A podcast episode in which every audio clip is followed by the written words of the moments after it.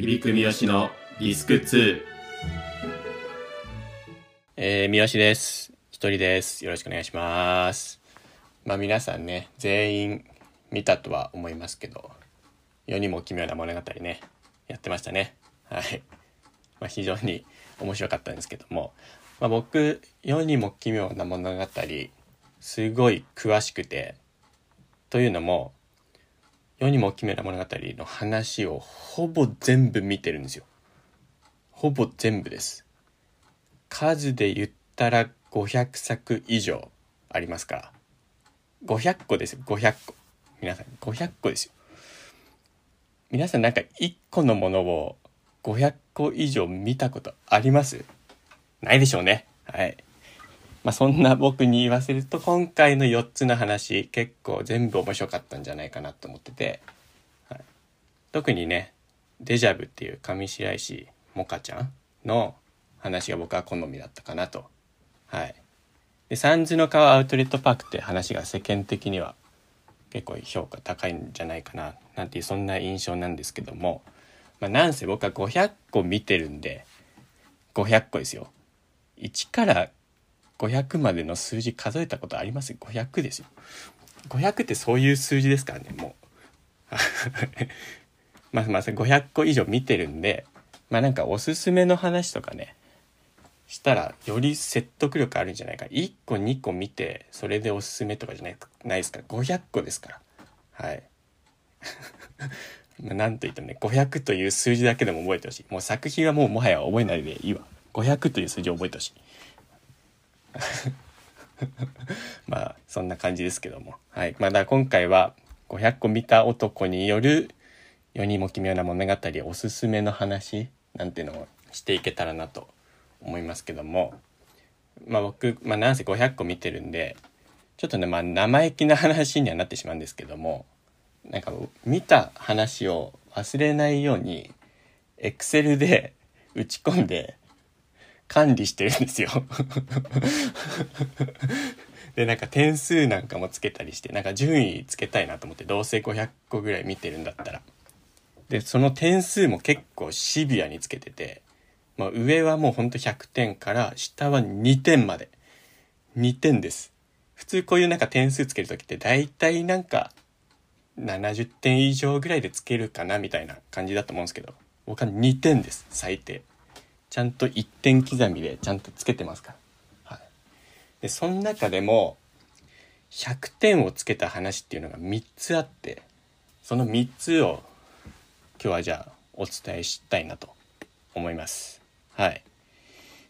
1個目。これ、美女館っていう話なんですけど、これはですね、主演の妻夫木聡が美女館っていう缶詰を手に入れるんですよ。で、その缶詰っていうのが、使うと中から美女が出てきて、その美女と恋人気分を味わうことができるっていう代物なんですよ。で、それ使ってみたら、中からまあ、臼田あさみが出てきて、で、臼田あさみといい感じになる。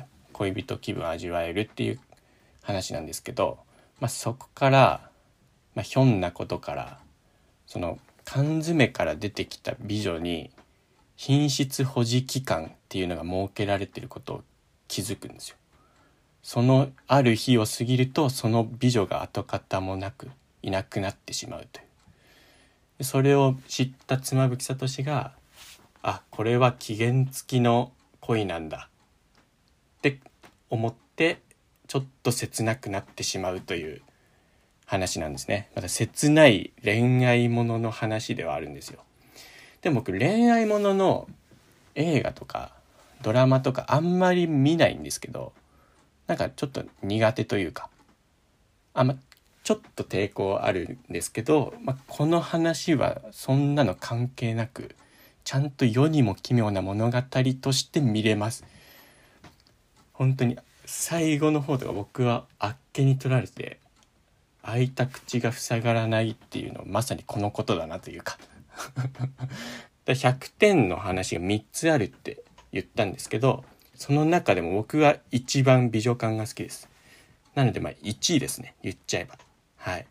もう美女感おすすめです。どっか見れる機会あったら是非見てほしいですね。はい。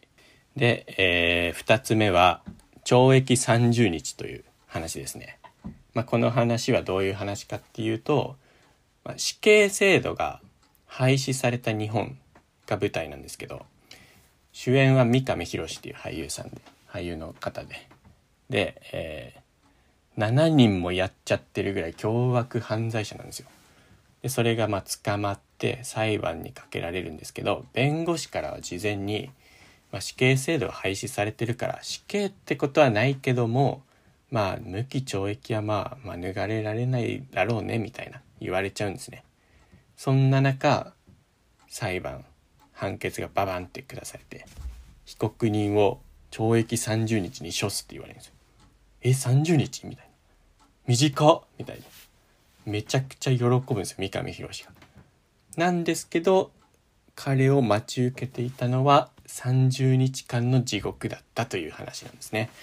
これはもう本当に言わずと知れた名作で、もうネット上でもなんなら世にも奇妙な物語といえば懲役30日って言われてるぐらい、知名度とか、まあなんか人気作1位って言ってもね過言ではない位置にいる話だなと思いますね懲役30日は。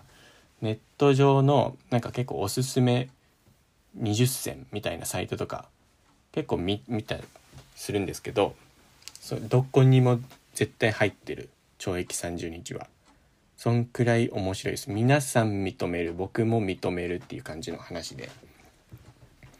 でこの話を本当に最後まで見てもらうとあなるほどと。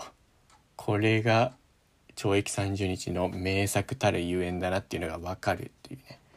非常に見応えのある作品だなと思いますね。で世にも奇妙な物語なんか見たいなと思ったらまず懲役30日を見てみるっていうのは一個手かもしれないですこれが本当に一番世にも奇妙な物語らしい話だと思うので是非これも見れる機会があったら見てほしいですねはい最後の一つ三つ目はですね恐竜はどこへ行ったのかっていう話なんですね。はい。これは、さっき言ったその、おすすめ20選とか、おすすめ30選みたいなサイト見ても、あんまりね、なんかおすすめされてないというか、みんな知らない埋もれた名作なのかなって僕は勝手に思ってるんですけど、これ非常に設定が面白くて、よくこんな話思いつくなっていう感じの話で、主演が松下由紀であとまあ佐野史郎まあこれ多分ダブル主演と言ってもいいんじゃないかなっていう感じなんですけどでこのね松下由紀と佐野史郎っていうのが世にも奇妙な物語において本当ね大事な役者さんの2人で松下由紀が出てる作品面白い佐野史郎が出てる作品面白いって言われてる 2, 2人僕もそう思いますしねこの2人が出てる作品は面白いで、その二人が同時に出てるこの恐竜はどこ行ったのか。これもう面白くないわけがないんでね。はい。これはおすすめ度かなり高いです。自信持っておすすめしていいんじゃないかなと思ってて。まあ、どういう話かっていうと、これ結構ね、話が複雑なんですけど、あの、松下由紀が自傷行為を繰り返してしまう人について研究してるんですよ。で、それを取材していくうちに佐野史郎と出会うんですけど佐野史郎もその自傷行為を繰り返してしまう患者として出てくるんですね。でもその取材を重ねていくうちにこれ佐野史郎これ自傷行為自分で傷つけてるわけじゃなくてこれ何者かに傷つけられてるぞっていうことに気づくんですよ。でそれを不思議に思った松下由紀が佐野史郎というその人物について調べていくんですね。でそしたらもともと佐野史郎は爬虫類の研究をしている学者だったんですよ。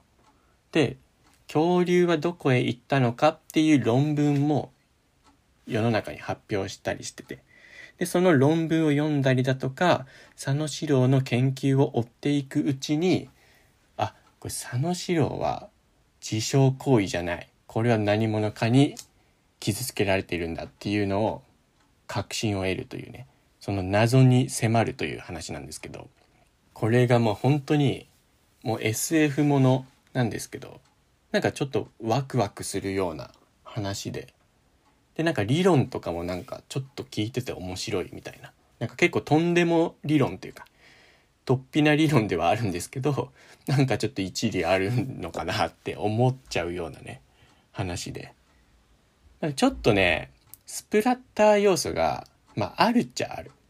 なんか血が出るとかね首から上なくなるみたいなあるんですけどそれがもうこれなんですよね1994年ぐらいのかなり昔の作品なんでその描写があまりにもねちょっとチープなんでスプラッター苦手な人でも見れます。現に僕グロとかあんま得意じゃないんですけどなんかこれに関してはもういやもうもろもろ人形やんと思ってちょっと笑っちゃったんですけど。それを鑑みてもでもこの作品は100点を与えていいっていうぐらいの面白さ持ってるんでこれぜひ見ていただきたい。本当に。恐竜はどこ行ったのか。面白いです。はい。といった感じですかね。だから3つ今言った3つ。美女館懲役30日。恐竜はどこ行ったのか。これ見れる機会あったらぜひ皆さんにも見ていただきたいと思います。はい。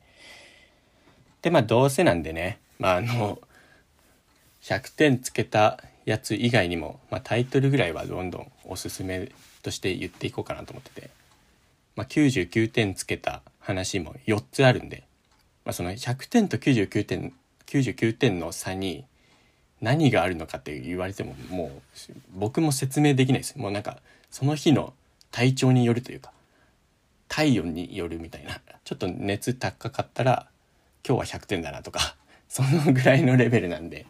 はい。あんま差は気にしないでほしいんですけど。まあタイトルだけでもねポンポン言っていこうかなと思うんですけど1個目「穴」「穴」っていう話。これ碇谷長介長さん主演ですね。これ星新一原作の話でこれめちゃくちゃ面白いです。で次「ゴミ女」ゴミ女。これね松下由紀なんですよ。松下由紀出てきます。やっぱ面白いです。松下由紀出てくる話は。これ松下由紀がゴミ屋敷の中に住んでる女の人に取材しに行くっていう話です。面白いです。で次。ニートな彼とキュートな彼女。これキスマイの玉森くんね。玉が主演。でこれね玉が出てる話もう一個あるんですけどそれも面白いですね。玉も外れないんじゃないかなっていう感じです。はい。でラスト1個はラストシネマ。これ A 倉奈々主演。これは本当にちょっと感動作というかね。人間って死ぬ時に走馬灯を見るって言うじゃないですか。それを走馬灯を映画館で見るっていう話で。これ非常に面白くて。僕は大好きです。はい、まあ、今言った4つ「穴」「ゴミ女」「ニートな彼とキュートな彼女」「ラストシネマ」これ全部おすすめなんでそれも合わせて皆さん見ていただけたらなと思います。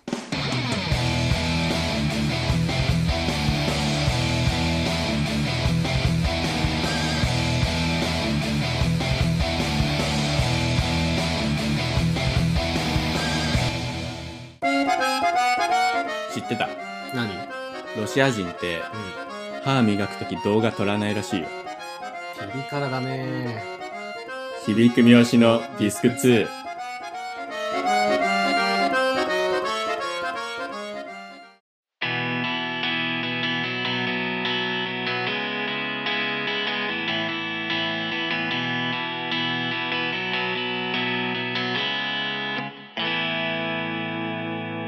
えー、響く三好のディスク2エンディングです。おつんつん。普段ね、響くと2人で喋ってますけど、まあなんか世にも奇妙な物語の話を響くにしてもしょうがないというか